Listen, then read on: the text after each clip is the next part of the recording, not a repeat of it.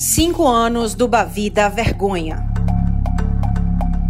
Episódio 3 Os Culpados. Foram quatro horas e meia de julgamento. Ao todo, nove atletas foram denunciados por causa da pancadaria. As provas, ao contrário, foram, é, ao contrário, foram cabais no sentido de demonstrar que nenhuma ordem partiu de Mancini, de qualquer membro da comissão técnica ou da diretoria. As provas foram produzidas e não foram consideradas.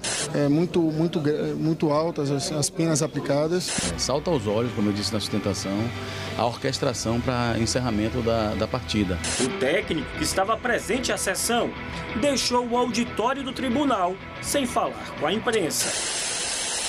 O jogo que acabou de forma precoce dentro de campo se arrastou por quase 50 dias nos tribunais.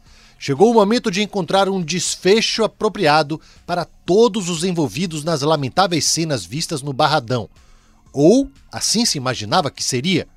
O Bavi de 18 de fevereiro de 2018 entrava então em uma nova fase: definir e punir todos os culpados pela briga generalizada e pelo fim da partida no Barradão. Para isso foram realizados três julgamentos. O primeiro deles aconteceu em Salvador, nove dias após o clássico, e durou quatro horas e meia. Pelo envolvimento na briga generalizada foram denunciados do lado do Vitória o goleiro Fernando Miguel, o zagueiro Canu, os meias Rainer e Iago e o atacante Denilson. Pelo Bahia, os zagueiros Rodrigo Becão e Lucas Fonseca, o volante Edson e o meia Vinícius tiveram os casos discutidos. O Vitória ainda teve os zagueiros Ramon e Bruno Bispo, o atacante André Lima, o supervisor de futebol Mário Silva, além do técnico Wagner Mancini, denunciados por envolvimento no encerramento da partida de forma proposital. Além disso, foi discutida a exclusão do Vitória do Campeonato Baiano e o consequente rebaixamento para a segunda divisão do estadual. No auditório do Tribunal de Justiça Desportiva da Bahia estiveram presentes jogadores, dirigentes e o técnico Wagner Mancini. Repórter do GE na época, Tiago Pereira estava na cobertura do julgamento e lembra o ambiente tenso. Eu lembro que havia um clima muito tenso já na chegada ao Tribunal de Justiça Desportiva da Bahia, que funcionava no Palácio dos Esportes. Integrantes da principal torcida do Vitória, da principal torcida organizada do Vitória, estavam na porta do, do edifício do Palácio dos Esportes para protestar. É, havia uma campanha, endossada aliás pelo próprio clube, em que é, se afirmava que o Vitória havia sido prejudicado pela repercussão daquele Bavi, que o clube tinha sido pintado como um vilão e que funcionários é, haviam arquitetado a expulsão do Bruno Bispo para que o jogo não fosse concluído, assim é, é, executando uma prática antidesportiva. No fim daquele julgamento, os quatro pneus da, do carro da TV Bahia foram furados. Vê aí o, o auditório né, do Tribunal de Justiça Desportiva da Bahia lotado, o Mancini esteve presente, o Mancini esteve lá, o Mário Silva, supervisor do Vitória, também. Os jogadores do Vitória não foram porque jogam hoje, viajaram para São Paulo para enfrentar o Bragantino. E aí os jogadores do Bahia, os quatro denunciados, estavam lá. Lucas Fonseca, o Edson, o Becão e também o Vinícius, que está ali embaixo no vídeo de óculos.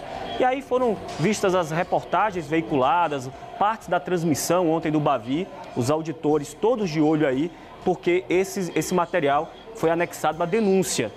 Então isso foi mostrado e foi debatido durante todo o julgamento. E aí o Mancini deu o depoimento dele, foi perguntado sobre o que aconteceu, ele negou que tenha dado ordem para o Bruno Bispo tomar o cartão amarelo, e aí os auditores começaram a, a, a votar, né, dar suas opiniões sobre a acusação. E aí no final, o Mancini, olha o sorriso dele. Ele não quis dar entrevista, mas o sorriso dele, pessoal, já diz tudo. O Mancini foi absolvido. Mancini, Ramon, Bruno Bispo, André Lima e Mário Silva foram absolvidos da denúncia de ter provocado intencionalmente o fim da partida. Por outro lado, Canu, Denilson, Rainer e Iago foram suspensos por envolvimento na briga. Do lado do Bahia, Edson, Rodrigo Becão e Vinícius também pegaram gancho. A exclusão do Vitória do Campeonato Baiano foi descartada, mas o clube foi multado em 100 mil. O resultado do julgamento não agradou todas as partes. Roberto Dantas, diretor jurídico do Vitória na época do julgamento, aprovou o resultado à época.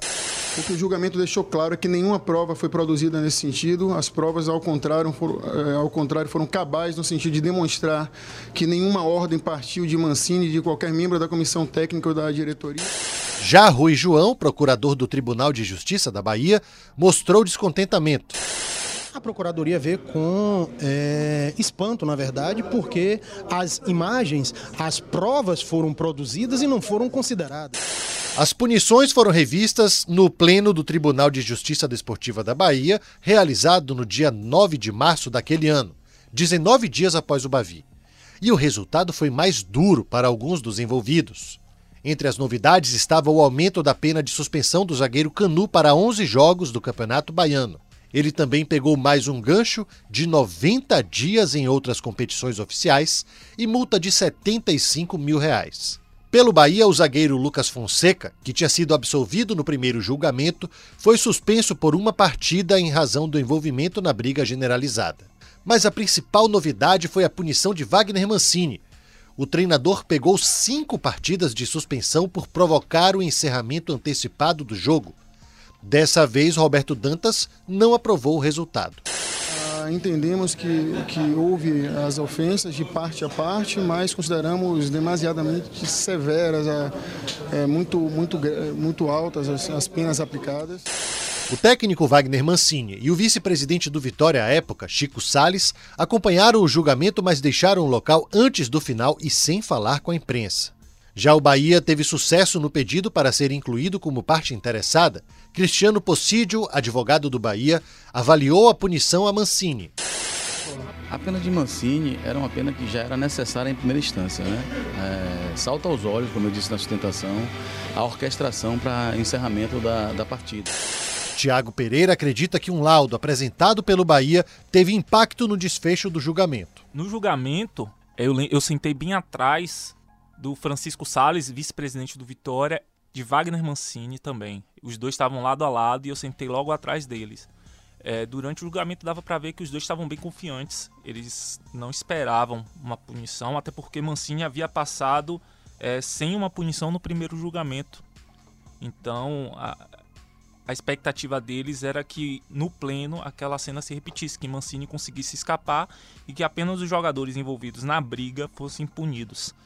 Só que é, o julgamento não transcorreu como eles imaginavam e acho que a prova apresentada pelo Bahia foi cabal para que isso acontecesse. O, o Bahia foi o terceiro interessado, ingressou como terceiro interessado na ação e apresentou um laudo de uma empresa especializada em leitura labial. E aquele laudo atestava de que Wagner Mancini havia solicitado para que um jogador, no caso o Bruno Bispo, tomasse o segundo amarelo. Mas aquele bavido, dia 18 de fevereiro de 2018, não impactou apenas a vida de jogadores, técnicos e dirigentes. No dia 26 de março de 2018, o Ministério Público da Bahia voltou a recomendar torcida única nos clássicos. A decisão aconteceu porque, no dia do clássico, a Polícia Militar registrou um confronto entre as torcidas na Baixa dos Sapateiros, região do centro de Salvador. Além disso, membros da torcida organizada do Bahia foram apontados como responsáveis por depredar as instalações do Barradão. Procuramos o promotor Olímpio Campinho, responsável pela recomendação, mas ele não quis participar desta série. Também solicitamos ao Ministério Público uma fonte para tratar do assunto e nosso pedido foi ignorado. À época, Olímpio Campinho explicou a decisão. No primeiro Brasil desse ano, nós voltamos àquela situação do primeiro Bavi de 2016, onde coincidentemente também foi feita uma, uma, propaganda de Bavi da Paz, os dois, e deu no que deu, também muito por falta de colaboração dos jogadores e dos dirigentes. A gente está tentando, de qualquer forma, é, tomar providências para que não aconteça o mal pior. A recomendação de torcida única nos clássicos da Bahia persiste até hoje. Desde então foram realizados 12 Bavis com apenas uma das torcidas nas arquibancadas. O Bavi de 18 de fevereiro trouxe ainda outros impactos dentro de campo. Em razão das punições dos envolvidos na briga generalizada e no fim precoce do jogo, os dois times viveram indefinições perto das finais do Campeonato Baiano daquele ano, entre Bahia e Vitória. No primeiro jogo da final, realizado no dia 1 de abril, o Vitória não teve Wagner Mancini, Canu, Iago, Denilson e Rainer. Já o Bahia não pôde contar com Edson e Rodrigo Becão. O rubro-negro perdeu aquele jogo realizado na Arena Fonte Nova por 2 a 1. Partiu para a bola, Vinícius cobrou, tá na rede, gol!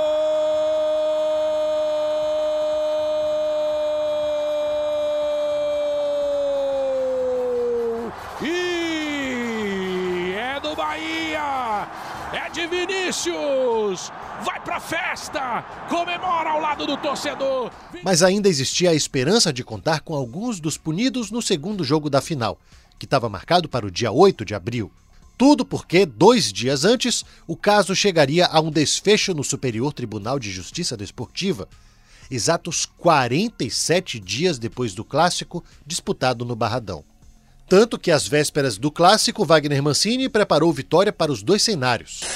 Em cima disso, não tem como eu adiantar nenhum time, nada, nenhum atleta, e isso tem sido a tônica dessas últimas semanas. A gente tenta é, montar uma equipe sempre na esperança de sair uma liminar ou não. Agora vai ter o julgamento, enfim, isso vai ser decidido, né? E aí, é, diante disso, a gente vai é, com calma escolher o time para entrar domingo e fazer um bom jogo. No Bahia, de volta ao Barradão após o Bavido, dia 18 de fevereiro, o discurso era de respeito ao maior rival, como contou o Meia Vinícius em entrevista na época. Como vai ser torcida única, né, eu deixei bem claro que eu não vou fazer a dancinha, né, se eu fizer o gol, óbvio, né, por respeito à torcida do Vitória. E o terceiro e último julgamento não foi favorável ao treinador do Vitória, que sequer esteve na beira do campo na final. Como novidades, o pleno do STJD incluiu Ramon e Bruno Bispo, que respectivamente teriam transmitido e aceitado a ordem de Mancini para forçar a expulsão e encerrar a partida. Como pegaram um jogo de gancho e já tinham cumprido a punição, eles foram liberados para o Bavida final. A punição por ameaça ao zagueiro Canu também foi retirada. Com isso, o atleta se livrou de uma multa de 75 mil reais e uma suspensão de 90 dias. Também houve redução na suspensão do zagueiro no Campeonato Baiano, de 11 para 8 jogos. Ainda assim, ele não estava disponível para o clássico. E assim ficaram as punições finais. Canu, 8 jogos de suspensão no Campeonato Baiano.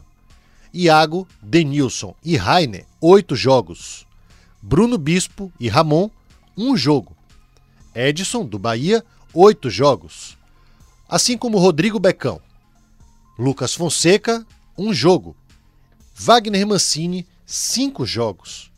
E o Vitória ainda foi multado em 100 mil reais. E o Vitória também teve aquela punição mantida por ter forçado o fim do jogo, multa de 100 mil reais e a perda aí dos pontos do jogo Lembra que o placar foi 3 uhum. a 0 os pontos foram para o Bahia, isso também foi mantido. Então, ó, caso encerrado. E não se fala assunto, mais nisso. É, esse assunto agora não cabe mais recurso e acabou essa história Última desse Bavi lá do dia 18 de fevereiro. Beleza.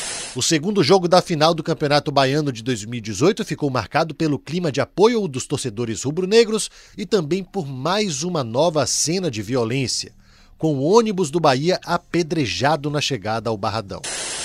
A torcida do Vitória fez uma festa bonita demais para receber o time. Que coisa linda! Pena que entre milhares de torcedores legais também tinha gente dando mau exemplo. O ônibus do Bahia foi apedrejado quando chegava ao Barradão.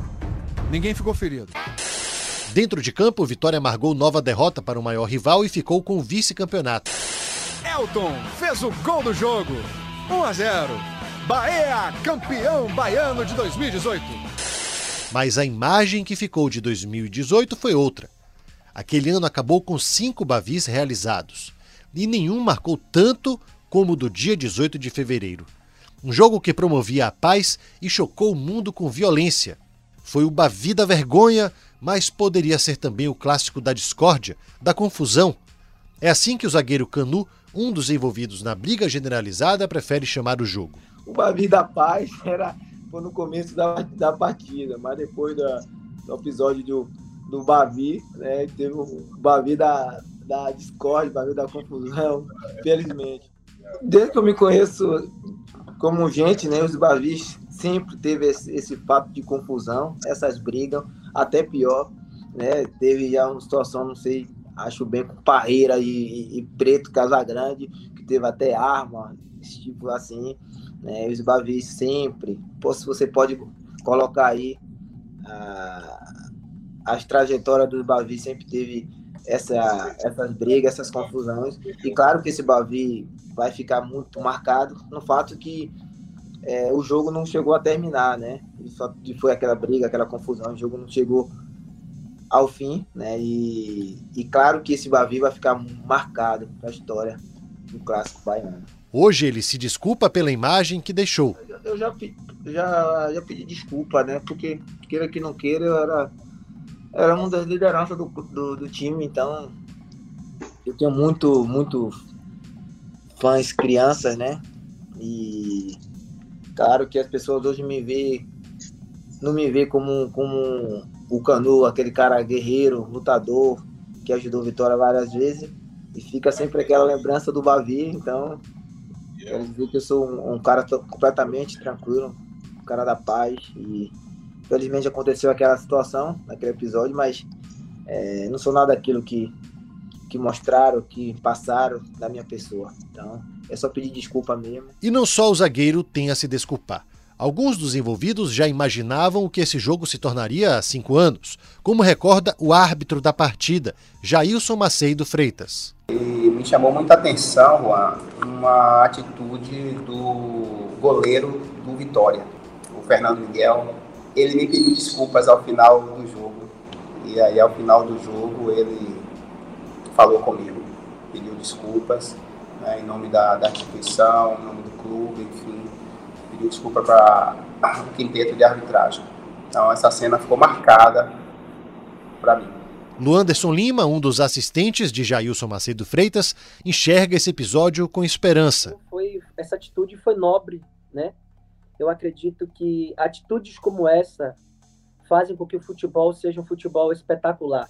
Que eu me apaixono a cada dia, quando eu acordo de manhã para ir treinar, eu digo assim, cara, eu estou na profissão certa. Eu nasci para o esporte. Então, atitudes como essa valoriza né, o humano. Não estou nem falando aqui de profissional, estou falando do humano o humano profissional. E essa atitude dele foi atitude nobre, né, dele ter vindo pedir desculpas. E eu não me recordo se teve outro atleta, mas acredito que sim, que teve alguns atletas que vieram, né, falar, poxa, o clássico estava tão bonito, desculpa aí e tal. Então, assim, atitudes como essa fizeram que é, essas pessoas evoluírem como pessoas, tá? Como seres humanos. E eu fiquei muito feliz que isso valoriza o futebol, né? Valoriza a humanidade e valoriza o próprio cidadão, né? Que teve a humildade de reconhecer um erro e ir lá se redimir. Isso é... Não diminui a pena, tá? Não diminui, porque quem comete coisas ilícitas tem que ser punidos, mas isso mostra que o ser humano aprendeu com o seu erro e isso faz faz o mundo ser diferente, faz o futebol ser ser mais justo, ser mais limpo. Mas a violência não é a principal lembrança daquele Bavi. O seu fim, ou melhor, a ausência dele, é o que mais mexe com o imaginário do torcedor. Afinal de contas, nada mais comum no futebol brasileiro que brigas e confusões dentro de campo. Já o segundo amarelo, não. Aquele momento foi único. E cinco anos depois, esses dois episódios parecem estar inseridos em universos paralelos. Vítimas, culpados, cada um tem o seu. Para alguns depende mais da camisa que vestem do que as imagens as explicações e as punições. Agora, o preço que fica e a história que fica é na cabeça do torcedor. Mas uma coisa é indiscutível: a vergonha. Disso ninguém tem dúvida. Essa ficou para todos.